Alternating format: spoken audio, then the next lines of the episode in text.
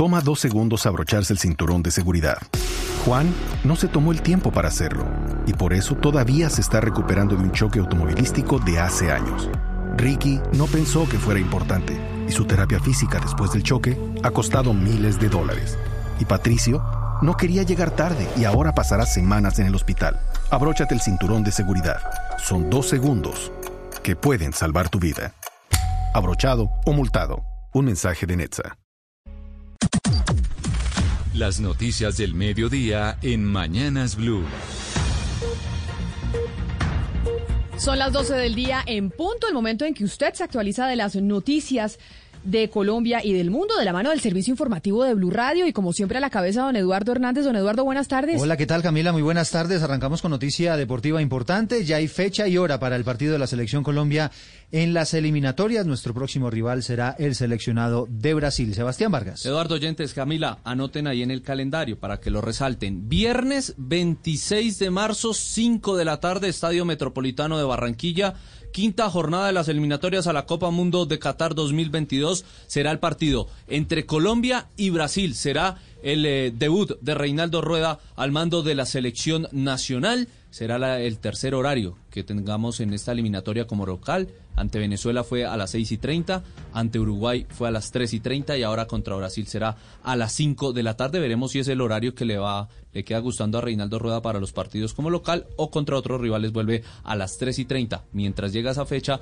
Reinaldo Rueda desde el lunes tiene microciclo con 23 jugadores de la selección nacional en la ciudad de Barranquilla. Sebastián, ¿y es que acaso es Reinaldo Rueda el que define a qué hora se juega el partido o quién define a qué horas es el partido? Entre el tema de televisión, pero por lo general Reinaldo Rueda es el, el entrenador, es el que tiene la, la, la, prioridad en esa decisión de decir, prefiero jugar es un a dato tal hora. estratégico, Camila. Pero que no lo ponga un poquito más tarde para poder ya estar en la casa y salir de la, del, del trabajo y todo. No, y pero estar diría el reunidos con Pío la Valderrama, diría el Pío Valderrama al contrario, más temprano, Más para que temprano el para mono el calor. moleste al, al, al rival. Para que el sol, para el que el sol les afecte Eh, mucho. a los rivales. Pero bueno, Brasil digamos que el clima es eh, bastante húmedo, así que pues a las 3 y 30, aunque todos juegan en Europa. Pero ahí está, viernes 26 de marzo, 5 de la tarde, Colombia-Brasil en Barranquilla. Pendientes entonces de la selección Colombia 12 del día dos minutos. Ahora hablemos del Banco de la República porque resulta que calcula que más de 200 mil mamás en Colombia están varadas en su casa por cuenta de la educación virtual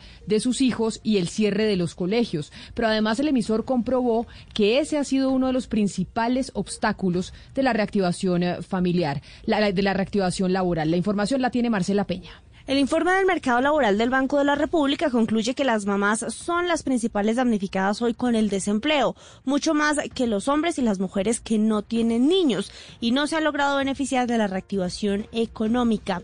Juan José Ospinas, gerente de política monetaria en la entidad. pero cuando se reabre la economía lo que encontramos es que la- las que no vuelven a trabajar son las mujeres que tienen niños. El banco calcula que más de 200.000 mamás podrían salir a buscar empleo si los servicios educativos volvieran a funcionar a tiempo completo. Sin embargo, lo que está planeado por ahora es una reactivación parcial mediante el modelo de alternancia y eso llevaría a que solo algunas de ellas puedan salir a buscar empleo.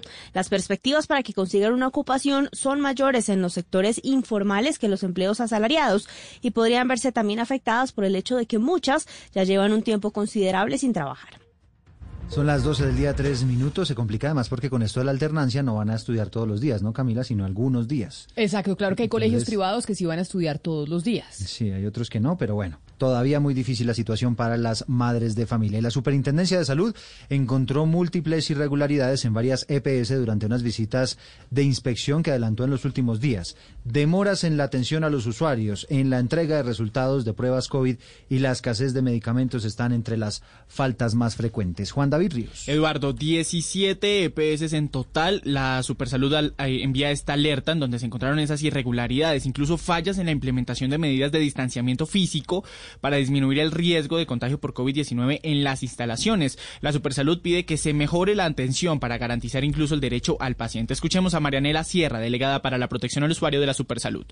persisten algunos hallazgos relacionados con fallas, por ejemplo, en las plataformas tecnológicas que permiten a los usuarios hacer sus trámites desde sus hogares sin tener que exponerse a salir de sus casas cuando, por ejemplo, constituyen población de especial protección. Le cuento cuáles son las EPS. Comeva, Medimás, Sanitas, Mutual Ser, Capital Salud, Compensar, Comparta, Nueva EPS, Famisanar, Salud Total, Ambuc, Enmasanar y Sanidad de la Policía, como también Tolihuila y Cosmicet que le prestan servicio al magisterio. La Supersalud dice que se debe implementar a la mayor brevedad posible los planes de mejoramiento para así evitar algún tipo de sanción. 12 del día, 5 minutos. Gracias, Juan David. Y oh, mucha atención porque solo en enero las autoridades impusieron más de 95 mil multas por incumplir con las medidas para enfrentar la pandemia. Bogotá, pues por ser la ciudad más poblada del país, lidera la lista de los infractores. Diana Alvarado.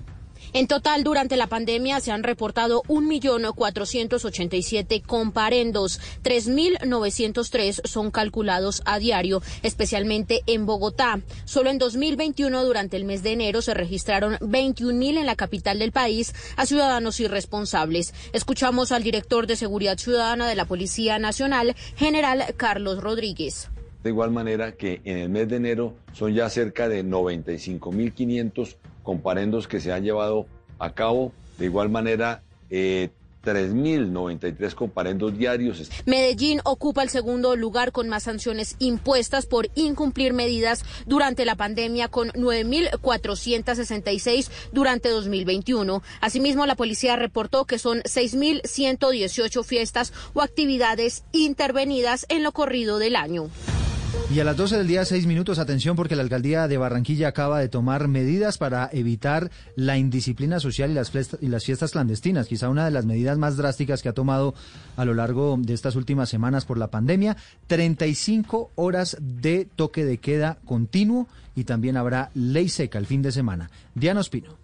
El toque de queda y la ley seca comenzará el sábado 13 de febrero a las 6 de la tarde y se extenderá hasta el lunes 15 de febrero a las 5 de la madrugada. Es decir, el domingo estará restringida la movilidad de personas en la ciudad durante todo el día. Además, el alcalde de Barranquilla, Jaime Pumarejo, recordó que los días lunes 15 de febrero y martes 16 no serán días cívicos, ya que en la ciudad no hay carnaval. No es el momento de hacer fiesta. Por esta razón decidimos hacer meses cancelar el carnaval de Barranquilla y ni siquiera hacerlo de manera virtual. Este año no habrá carnaval. Sin embargo, no hemos descuidado ni a la tradición ni a los hacedores. De otra parte, el comandante de la Policía Metropolitana de Barranquilla, el general Diego Rosero, informó que llegarán de Bogotá 400 hombres de la institución para reforzar la seguridad en las calles en conjunto con miembros del Ejército y la Armada Nacional.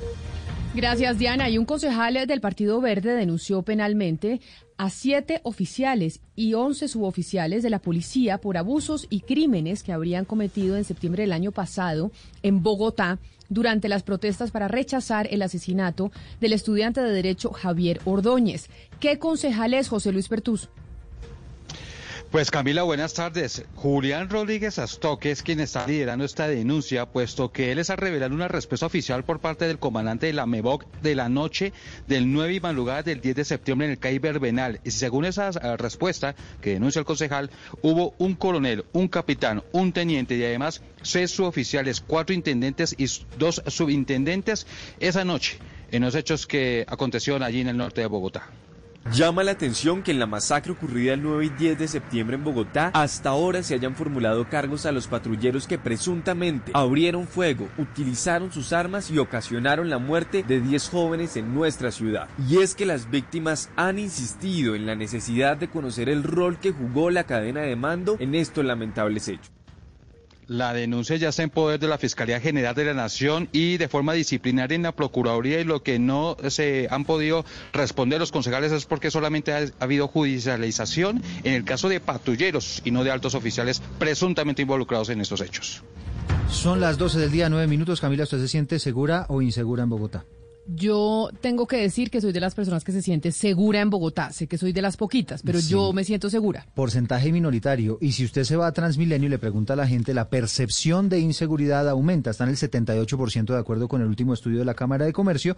Y le cuento este dato porque resulta que en las últimas horas un joven recibió varias heridas en el brazo, en el cuello y en el oído durante un atraco precisamente en un bus de Transmilenio. Héctor Rojas. El atraco se presentó en la estación Ricaurte sobre las 10.30 de la noche. Nicolás González se dirigía a su casa cuando en una de las paradas cuatro delincuentes se suben con armas cortopunzantes intimidando a los usuarios para hurtarle sus pertenencias. Voy en el Transmilenio y en la estación Ricaurte específicamente se abren las puertas ingresa un hombre que me rapa el celular, el celular cae al piso, entran otros tres y con arma blanca empiezan a agredirme. Me apuñalaron en el cuello, en el oído y en los brazos. Dice que tuvo que esperar alrededor de 15 minutos para que alguien de la estación o un policía lo auxiliara. Como nadie llegó, le tocó irse en otro articulado hasta un hospital. Pasaron más de 15 minutos en los cuales ningún policía me atendió, no llegó ninguna autoridad y estuvo pues para el Transmilenio, pero nada. De acuerdo con Transmilenio, están verificando las cámaras de seguridad del interior del bus para lograr identificar a los asaltantes. Justamente la Cámara de Comercio de Bogotá reveló un informe en el que 78% de los ciudadanos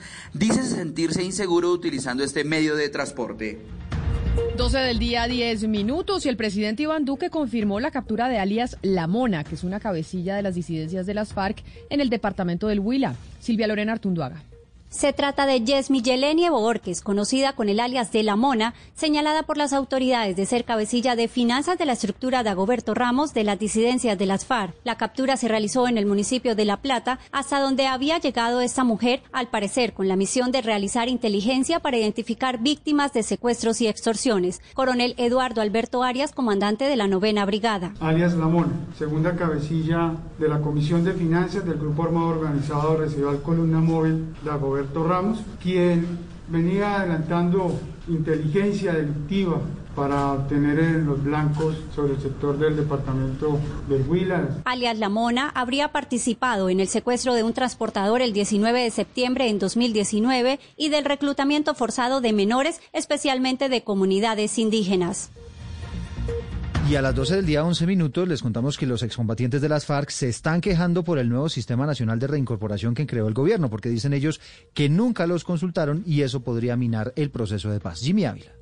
A través de una carta, los excombatientes de las FARC aseguraron que la política de paz con legalidad no puede reemplazar el marco normativo de la reincorporación y no debe ser un instrumento para impedir que los firmantes de la paz sean sujetos activos del proceso a través de su representación en el Consejo Nacional de Reincorporación, como lo establece el acuerdo. Esta declaración se da luego de que el gobierno nacional creara el Sistema Nacional de Reincorporación para vincular a 13.000 excombatientes a los proyectos productivos y de inclusión laboral en el país través de 28 entidades. Sin embargo, dicen que esta es una imposición que lesiona gravemente el proceso de paz y que no fue concertada.